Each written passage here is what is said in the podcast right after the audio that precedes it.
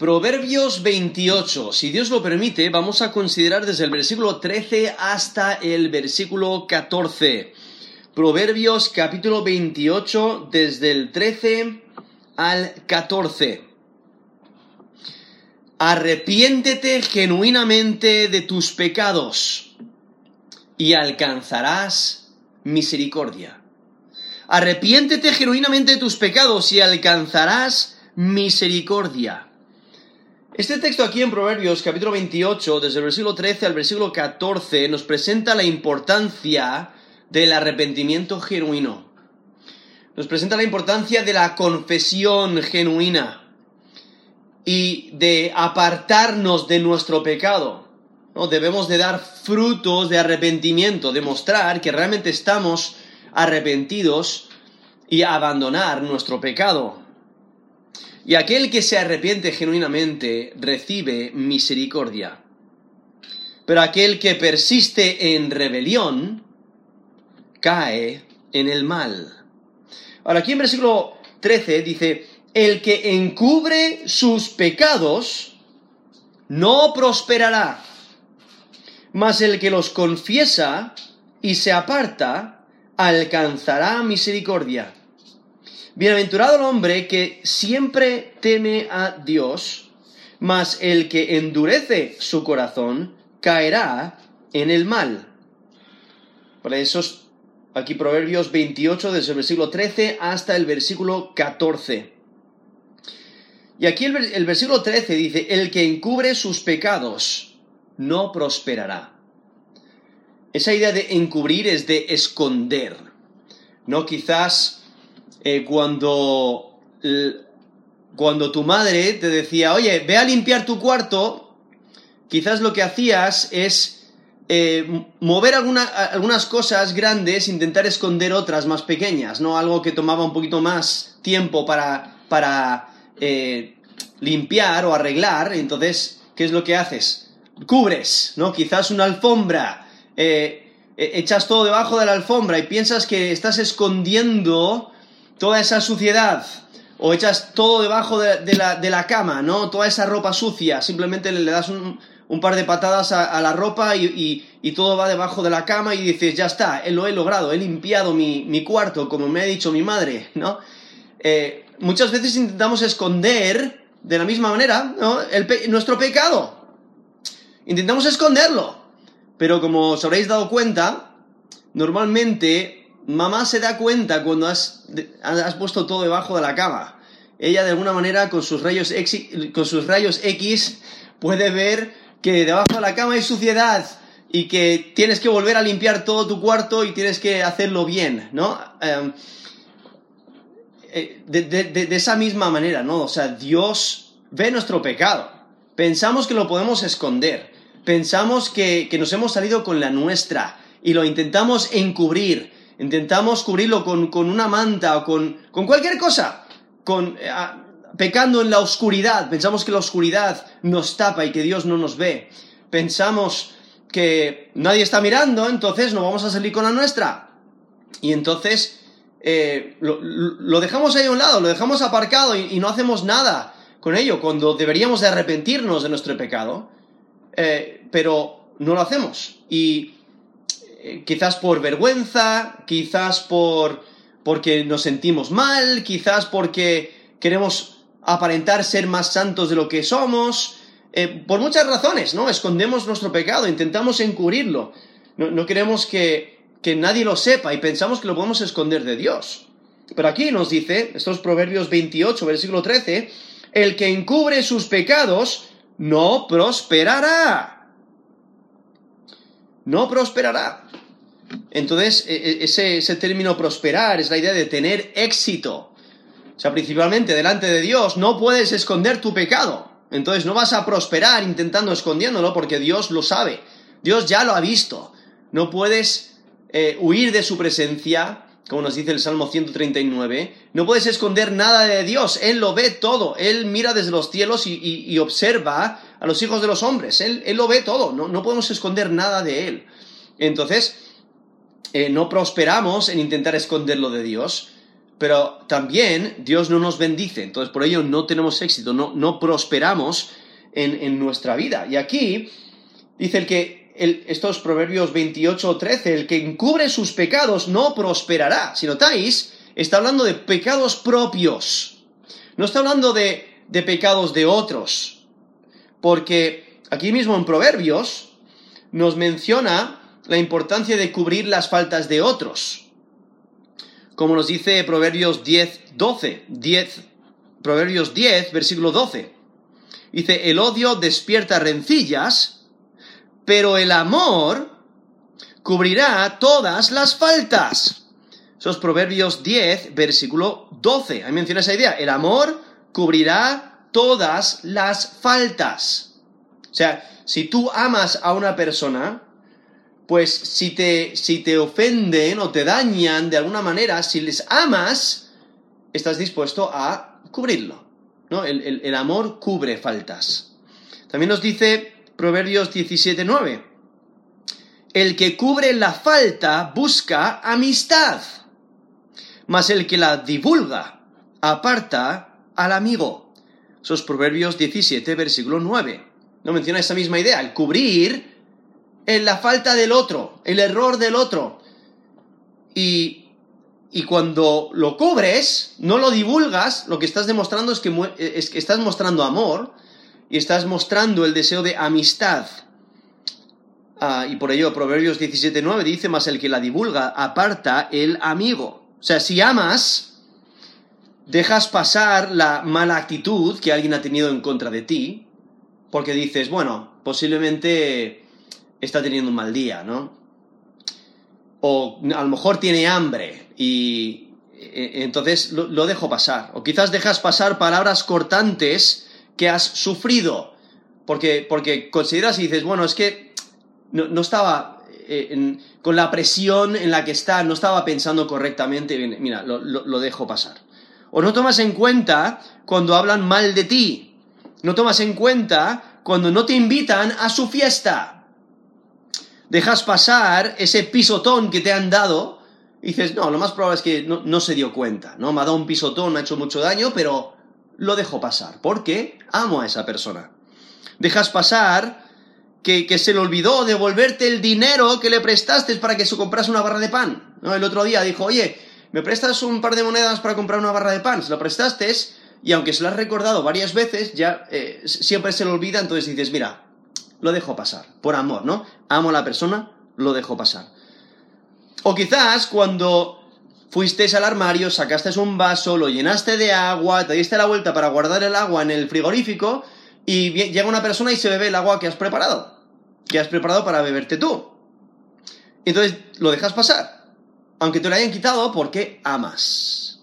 O dejas pasar que no te dieron una galleta, no una, una galleta de esas con pepitas de chocolate que tanto te gustan y eh, la estaban repartiendo a todos y alguien pidió extra y se la dieron y no se dieron cuenta de que no te dieron a ti. Entonces tú no has comido esa galleta que tanto te gustaba, pero lo dejas pasar porque amas a la persona. Y no publicas el mal que te han hecho. No murmuras contra otros, no hablas mal de, de otros tras sus espaldas. ¿Por qué? Porque amas.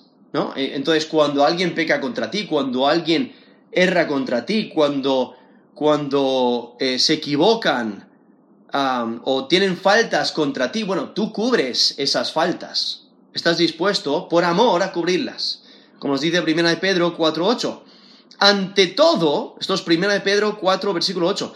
Ante todo, tened entre vosotros ferviente amor.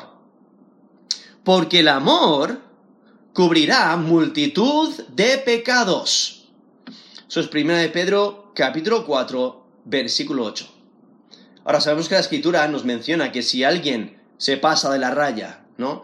Si hay un pecado que no puedes dejar que el amor cubra, pues entonces tienes que reprender a esa persona, tienes que ir directamente a esa persona y arreglar las cosas y, decirle su pecado el error que ha cometido, ese fallo y arreglar las cuentas. O sea, asegurarse de que hay, hay eh, arrepentimiento, confesión y, perdón de pecados, ¿no? Entonces, pero cuando el amor lo, puede cubrir, debe, debe, de cubrirlo, ¿no? Y por eso nos dice 1 Pedro 4.8, el amor cubrirá multitud de pecados.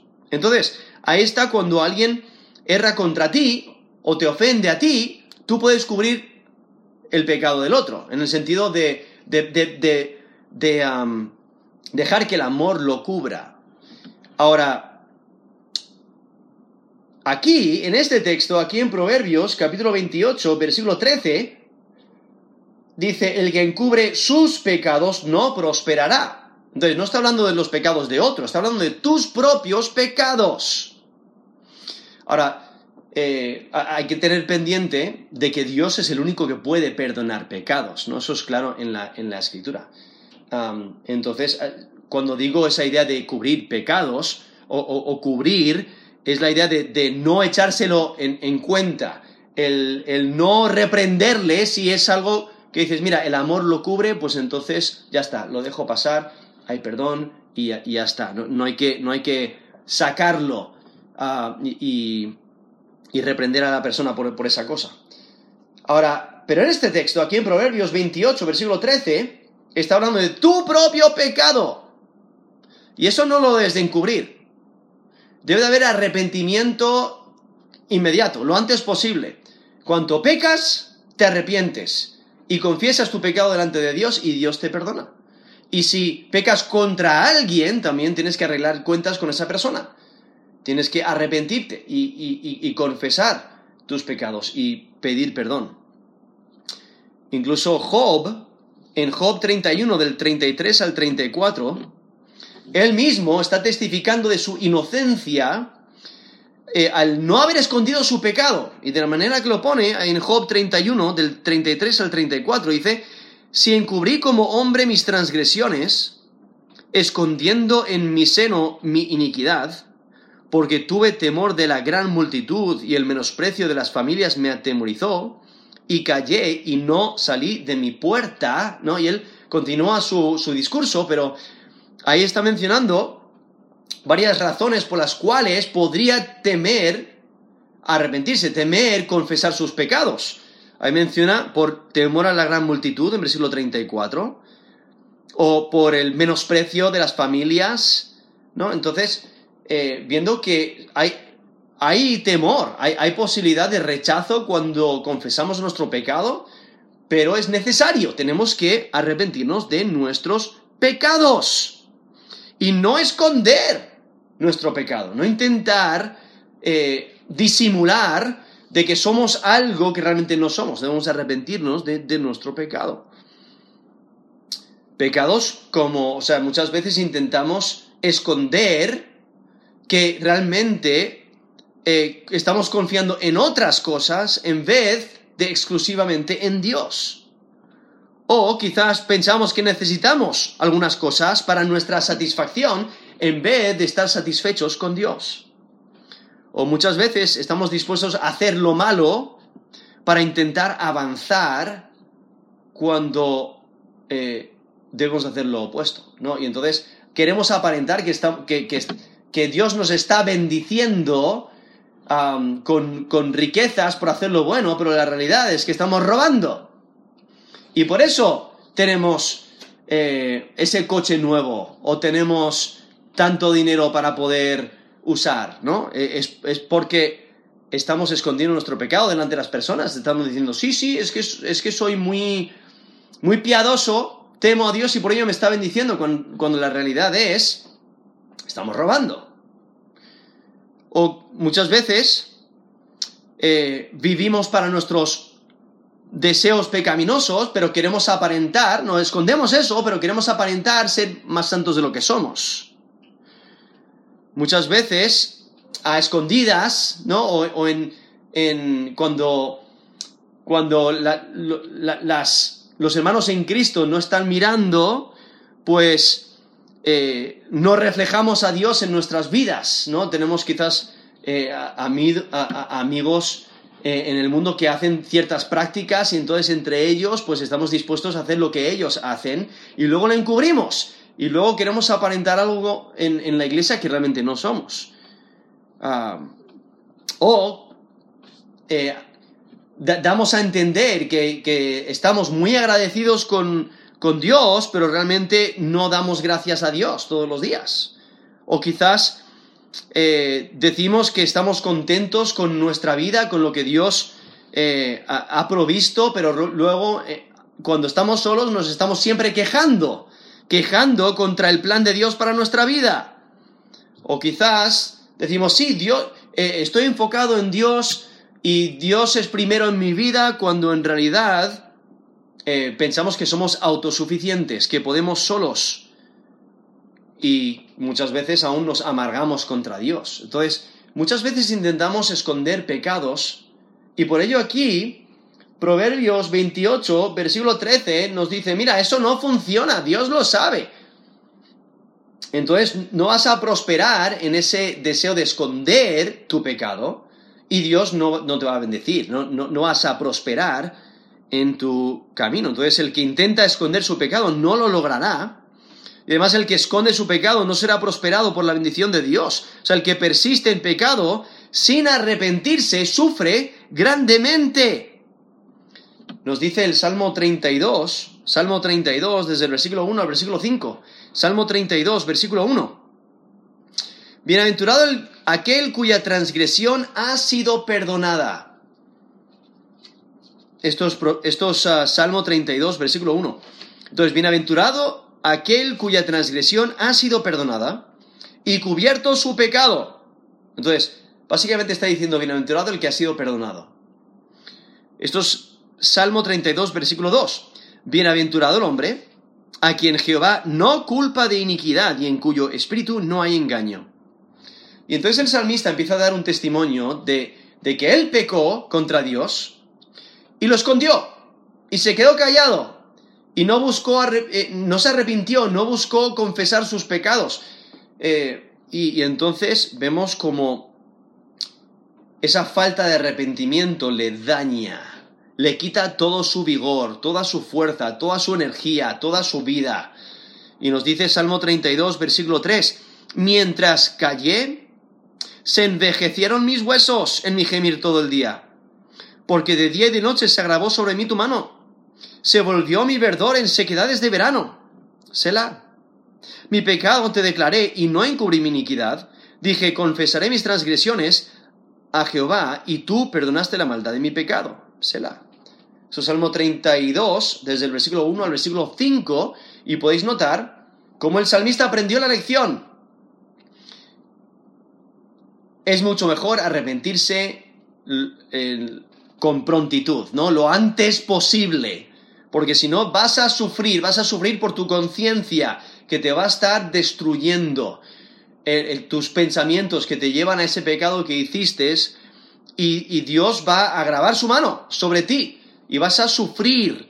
Y entonces el salmista por fin se, eh, había sufrido tanto que dijo, mira, tengo que confesar mi pecado. Y, al confesar su pecado, al, arrepentirse de, su pecado y confesarlo, él recibió perdón. Y eso es lo que nos menciona, eh, ah, volviendo aquí a Proverbios 28, eh, versículo 13, porque vemos el contraste. Entonces, la primera parte de Proverbios 28:13 dice, el que encubre sus pecados no prosperará. Pero mira el contraste.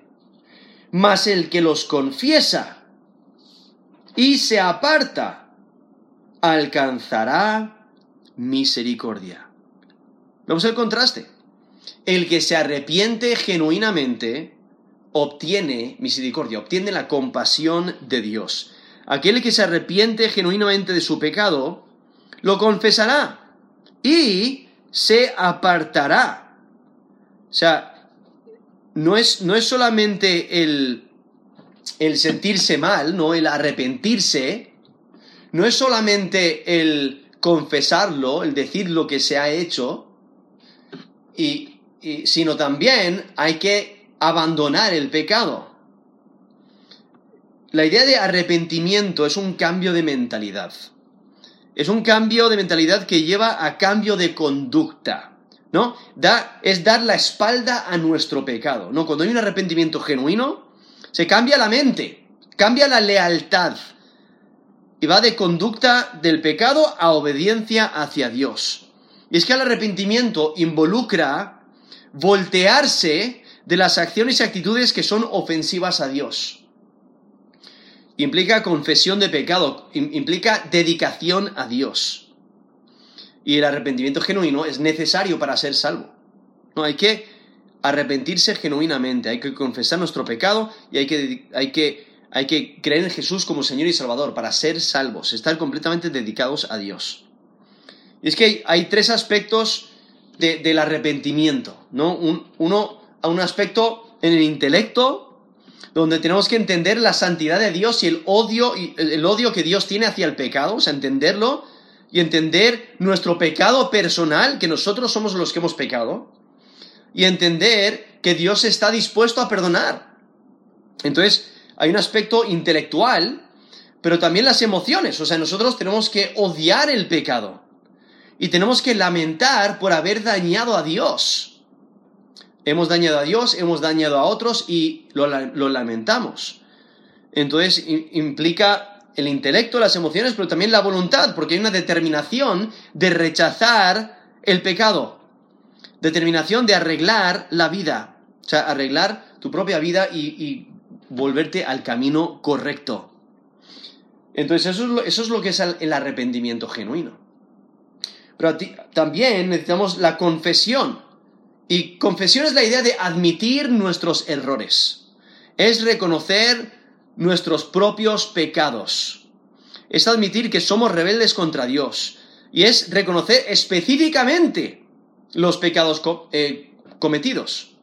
Entonces, cuando pecamos contra Dios, si ha sido por nuestra boca, por nuestras palabras, tenemos que pedir perdón por nuestras palabras no de manera general, no, sino eh, pedir perdón si, si hemos robado, pedir perdón por haber robado. Si hemos, si hemos eh, hecho lo malo contra una persona, ¿no? Poniéndole la zancadilla para que se caiga, pues tenemos que pedir perdón específicamente por lo que hemos hecho.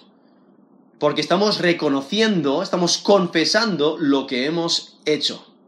Si hemos codiciado algo, si hemos mentido, si hemos eh, deseado algo ilícito, si hemos hecho alguna acción o hemos tenido algún pensamiento o alguna palabra o eh, hemos estado en un lugar donde no, deberíamos de, haber estado, etc.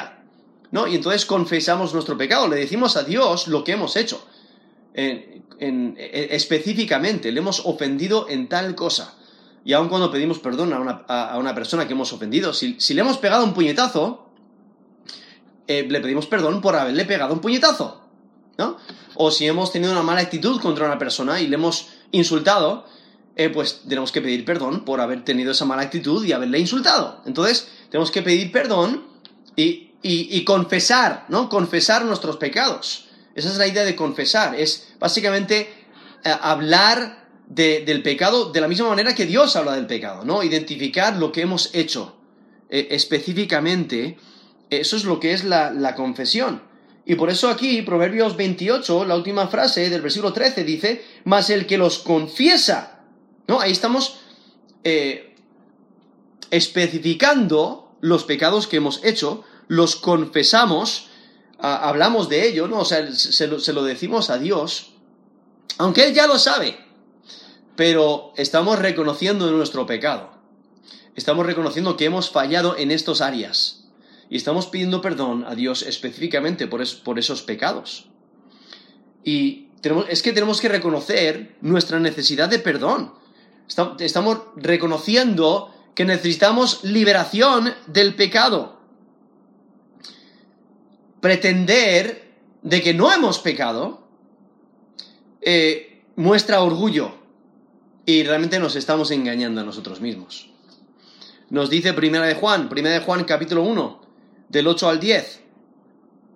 Primera de Juan, capítulo 1, versículo 8, del 8 al 10 dice, si decimos que no tenemos pecado, nos engañamos a nosotros mismos y la verdad no está en nosotros. Si confesamos nuestros pecados, Él, está hablando de Dios, Él es fiel y justo para perdonar nuestros pecados y limpiarnos de toda maldad. Si decimos que no hemos pecado, le hacemos a Él mentiroso, y su palabra no está en nosotros. Eso es primera de Juan, primera de Juan, capítulo 1, desde el versículo 8 al versículo 10. Viendo la necesidad de admitir de que somos pecadores, de confesar nuestros pecados, y al mismo tiempo tenemos que reconocer que Dios es fiel. Y Él es fiel para perdonar. Él ha prometido perdonarnos nuestros pecados cuando confesamos nuestros pecados. Pero vemos la gran necesidad de reconocer nuestro pecado y confesar nuestros pecados. Y por ello, volviendo aquí a Proverbios 28, versículo 13, dice, más el que los confiesa y se aparta, alcanzará misericordia. Ahí, ahí, es cuando recibimos compasión de Dios, recibimos perdón de Dios, recibimos misericordia. Y es que el arrepentimiento, la confesión y la renuncia del pecado traen la misericordia y la bendición de Dios. La confesión tiene que ir acompañada de un retorno genuino a Dios para obtener la misericordia de Dios. Debe haber esos frutos de arrepentimiento, como, como Juan, el, Juan el Bautista eh, pedía, frutos de arrepentimiento. O en Hechos 26, versículo 20, vemos el apóstol Pablo que está ante el rey Agripa y dice, anuncia primeramente a los que están en Damasco y Jerusalén y por toda la tierra de Judea y a los gentiles que se arrepintiesen, se convirtiesen a Dios haciendo obras dignas de arrepentimiento. Eso es Hechos capítulo 26, versículo 20. ¿no? Ahí menciona el apóstol Pablo, en Hechos 26, 20, menciona esas obras dignas de arrepentimiento. O sea, esas obras que demuestran arrepentimiento. ¿Qué obras demuestran arrepentimiento? Cuando rechazas tu pecado, cuando lamentas tu pecado, cuando no vuelves a tu pecado, sino que lo abandonas. Y cuando confiesas tu pecado, volviendo aquí a Proverbios 28, 13, cuando confiesas tu pecado y te apartas de tu pecado, entonces es cuando alcanzas misericordia. Y entonces llegamos aquí al versículo 14, Proverbios 28, versículo 14, donde dice, bienaventurado el hombre que siempre teme a Dios, mas el que endurece su corazón caerá en el mal. Ahora aquí nos menciona a una persona que es bienaventurada, y es bienaventurada porque vive una vida de arrepentimiento. Y, por ello lleva una vida caracterizada de una nueva dirección. Realmente tiene conexión con el versículo anterior, ¿no? Porque en el versículo anterior hemos visto ese contraste entre algunos que no quieren arrepentirse de su pecado y por ello no prosperan.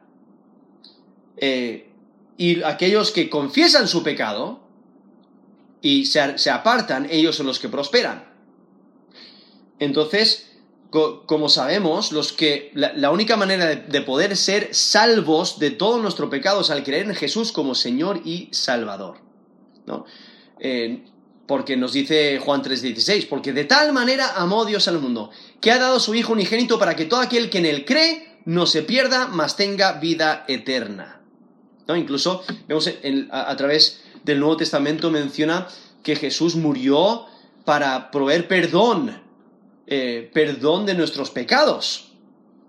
Y entonces, inicialmente, tenemos que confesar nuestros pecados, clamar a Dios para salvación, pero todos los días, al vivir en nuestro cuerpo de, carne, este cuerpo de muerte, esta naturaleza pecaminosa, tenemos que continuamente mantener nuestra relación con Cristo, eh, mantener nuestra vida apartada del pecado, arrepintiéndonos de nuestro pecado cuando caemos y por ello viendo la importancia de no encubrir nuestros pecados, sino arrepentirnos rápidamente.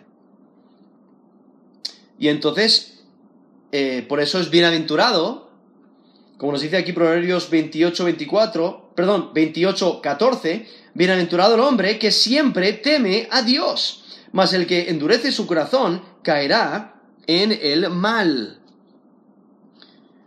Y es que el contraste está entre aquel que siempre teme y aquel que endurece su corazón.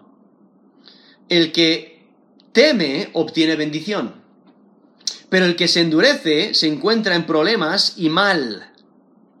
Ahora, algo que hay que entender es que aquí, en, aquí en la Reina Valera, eh, vemos que, que menciona el objeto de temor, cuando dice, teme a Dios, pero el, nombre de Dios eh, no aparece en el texto original, es añadido por los traductores y por eso en algunas versiones simplemente menciona lo que ponen en el original, el hombre que siempre teme.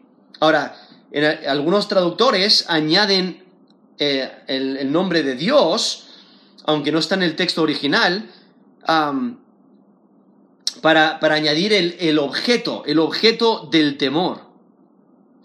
Ahora, posiblemente el texto se refiera al temor de pecar o el temor de las consecuencias del pecado. En otras palabras, se refiere a alguien que no quiere pecar ni sufrir sus consecuencias. y hay, que, hay que entender también que en Proverbios constantemente nos está enseñando sobre el temor de Dios. Y el temor de Dios es esencial para aquel que teme caer en pecado. Y por ello, los traductores, para intentar ayudarnos a entender el objeto, a entender eh, cómo debemos de vivir, por ello algunos, en algunas traducciones, añaden a Dios, ¿no? El bienaventurado del hombre que siempre teme a Dios, porque tiene conexión con el temor de caer en pecado. Porque cuando temes a Dios, vas a aborrecer el mal, vas a aborrecer el pecado. Nos dice Proverbios 8:13, el temor de Jehová es aborrecer el mal. Eso es Proverbios 8, versículo 13. Entonces el temor de Dios es esencial para aquel que teme caer en el pecado.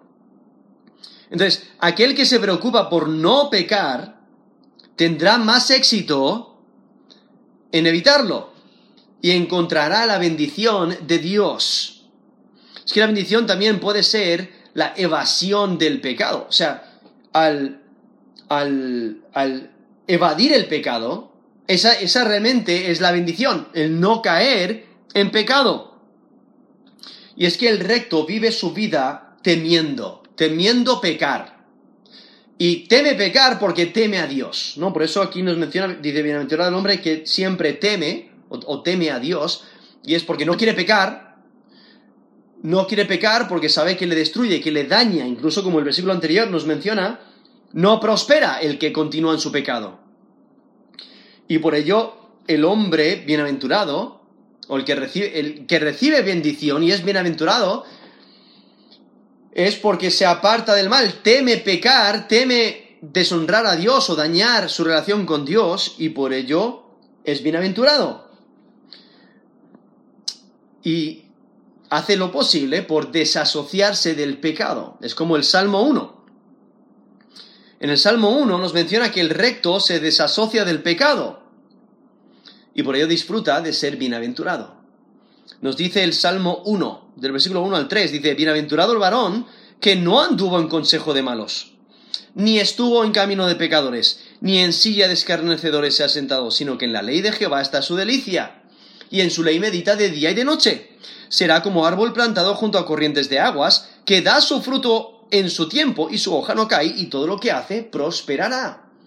Eso es Salmo 1, desde el versículo 1 al versículo 3.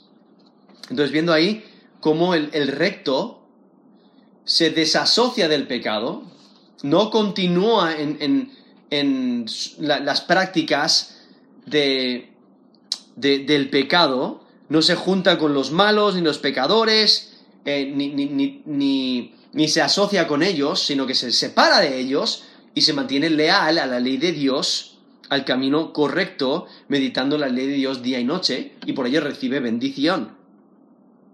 Y es que aquellos que evitan el pecado son bienaventurados. Y por ello son cuidadosos. Se cuidan de no pecar, porque temen pecar, porque temen deshonrar a Dios. Pero eh, también nos menciona aquí la otra cara de la moneda, ¿no? Aquellos que endurecen su corazón, aquellos que no temen pecar o que no temen a Dios y por ello caen en el mal. Incluso nos presenta el contraste también en Proverbios 14, 16, cuando dice, el sabio teme y se aparta del mal. Esos Proverbios 14, 6. continúa diciendo, mas el insensato se muestra insolente y confiado. Entonces, el sabio se aparta del mal, pero el orgulloso, el que piensa que puede solo, para nada. Piensa que, no necesita a Dios, no necesita arrepentirse de sus pecados, y que el pecado no le daña y endurece su corazón, y por ello cae en el mal. Como volviendo aquí a Proverbios 28, versículo 14, dice, más el que endurece su corazón, caerá en el mal. Entonces alguien que endurece su corazón recibe mal. No quiere escuchar el consejo, no quiere arrepentirse de, su maldad, quiere persistir en su camino rebelde y no se arrepiente. Nos dice Romanos 2, Romanos 2 desde el versículo 5 al versículo 8, Romanos 2 del 5 al 8, dice, pero por tu dureza y por tu corazón no arrepentido, atesoras para ti mismo ira, para el día de la ira y de la revelación del justo juicio de Dios, el cual pagará a cada uno conforme a sus obras. Vida eterna a los que perseverando en bien hacer buscan gloria y honra e inmortalidad, pero ira y enojo a los que son contenciosos y no obedecen a la verdad, sino que obedecen a la injusticia.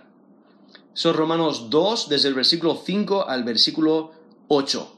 Entonces menciona ese corazón endurecido, ¿no? La dureza y eh, eso Romanos 2, 5. Por tu dureza y por tu corazón no arrepentido atesoras para ti mismo ira, para el día de la ira de la revelación del justo juicio de Dios. Notando ahí ese corazón endurecido y es endurecido porque no deja que penetre la palabra de Dios dentro de su corazón. Es como un, un campo, un campo que donde la arena o la tierra está endurecida, le puedes echar la semilla, pero la semilla no va a penetrar. No tiene, no tiene esa capacidad, no tiene esas fuerzas. Lo, primero que tiene que ocurrir es se tiene, se tiene que arar, se tiene que romper esa tierra, se tiene que abrir eh, todos esos poros, todo, todo, toda esa... Eh, eh, separar esa, esa, tierra, ese terreno, para que la semilla pueda penetrar, ¿no? Em, suavizar ese terreno. Pero si está duro no puede penetrar, y es lo mismo con nuestro corazón. Si no permitimos que la escritura nos penetre, si no estamos dispuestos a obedecer, no estamos dispuestos a humillarnos delante de Dios y su palabra, entonces tenemos un corazón endurecido. Y nos dice Proverbios 29, versículo 1. Proverbios 29, versículo 1. El hombre que reprendido endurece la cerviz, de repente será quebrantado y no habrá para él medicina. Esos Proverbios 29, 1. Entonces, el que endurece su corazón cae repentinamente, ¿no? De repente cae. Y entonces por eso aquí, volviendo aquí a Proverbios 28, versículo 14, dice, más el que endurece su corazón caerá en el mal. Entonces, cuando consideramos estos dos versículos, aquí en Proverbios 28, del 13 al 14, lo que primero tenemos que, que hacer es asegurarnos que nos hemos arrepentido genuinamente para salvación. Hemos clamado a Dios para que nos salve. Nos hemos arrepentido de todos nuestros pecados y eh, hemos creído, ¿no? De corazón en Jesús como Señor y Salvador. Nos dice Romanos, nos dice Romanos capítulo en 10, versículo 9, que si confesares con tu boca que Jesús es el Señor y creyeres en tu corazón que Dios le levantó de los muertos, serás salvo porque con el corazón se cree para justicia, pero con la boca se confiesa para salvación. Entonces hay que creer genuinamente de corazón, y eso se confiesa o se afirma con la boca, pero tiene que ser de corazón. En ese proceso nos hemos arrepentido de nuestros pecados. ¿no? Cuando pedimos perdón a Dios, clamamos para que Dios nos perdone. Nos dice primera, primera de Juan 1.9, si confesamos nuestros pecados, Él es fiel y justo para perdonar nuestros pecados y limpiarnos de toda maldad. ¿no? Entonces, ese es el primer paso. Tenemos que eh, confesar nuestros pecados y creer en Jesús como Señor y Salvador para, para recibir la salvación, para recibir vida eterna. Pero si ya has tomado esa decisión, si ya has creído en Jesús como Señor y Salvador, tienes que mantener, eh, mantener tu vida, eh, tu vida espiritual, mantenerte santo y puro, arrepintiéndote constantemente de, tu pecado, manteniendo tu relación con Cristo. Es como un, un jardín, ¿no? Tienes un jardín de flores y lo tienes que mantener, lo tienes que regar, lo tienes, tienes que quitar las malas hierbas, tienes que abonarlo, tienes que prepararlo eh, para, que, para que realmente se note eh, y, se beneficie el jardín, Entonces, eh, es la misma idea, tenemos que mantener nuestra relación con Cristo y una de las maneras es rápidamente arrepintiéndonos de nuestro pecado, no escondiéndolo, no encubriéndolo, porque como nos menciona aquí, estos Proverbios 28-13, el que encubre sus pecados no prosperará. O sea, no vas a recibir bendición de Dios si, eh, si escondes tu pecado. La última frase del versículo 13, más el que los confiesa y se aparta alcanzará misericordia. Entonces hay que reconocer que debemos de confesar nuestros pecados, o sea, decir lo que hemos hecho. O sea, si Dios nos dijera lo que hemos hecho, eh, de esa misma manera es lo que eh, es, de la manera que debemos nosotros confesar nuestros pecados. Es decir, hemos pecado de esta manera y especificar lo que hemos hecho. Entonces los confesamos y nos apartamos, porque al apartarnos demostramos que realmente lo estamos rechazando, que realmente eh, estamos avergonzados de haber pecado, lamentamos nuestro pecado y no queremos volver a practicar ese pecado. Y entonces nos dice, versículo 14, bienaventurado el hombre que siempre teme, ¿no? Que, bueno, tememos caer en pecado, pero es porque tememos a Dios y vivimos por Él. Y, pero dice, más el que endurece su corazón caerá en el mal. Entonces asegurémonos que no dejemos que el pecado persista. No dejemos que el sol se baje y que no, hayamos que no nos hayamos arrepentido de nuestro pecado, que no, que no hayamos arreglado nuestras cuentas con Dios y con otros. Que vivamos una vida de arrepentimiento. Y nuestro arrepentimiento debe ser genuino. Dios lo sabe cuando es genuino o no. Entonces no intentemos engañar a nadie. Eh, si intentamos engañar a Dios, realmente nos estamos engañando a nosotros mismos. Y por ello, arrepiéntete genuinamente de tus pecados y alcanzarás misericordia. Porque en Dios hay perdón. Él ha prometido perdonar. Él ha, prometido dar misericordia. Pero nosotros necesitamos arrepentirnos genuinamente. Por ello, arrepiéntete genuinamente de tus pecados y alcanzarás misericordia. Arrepiéntete genuinamente de tus pecados y alcanzarás misericordia. Vamos a terminar en, oración.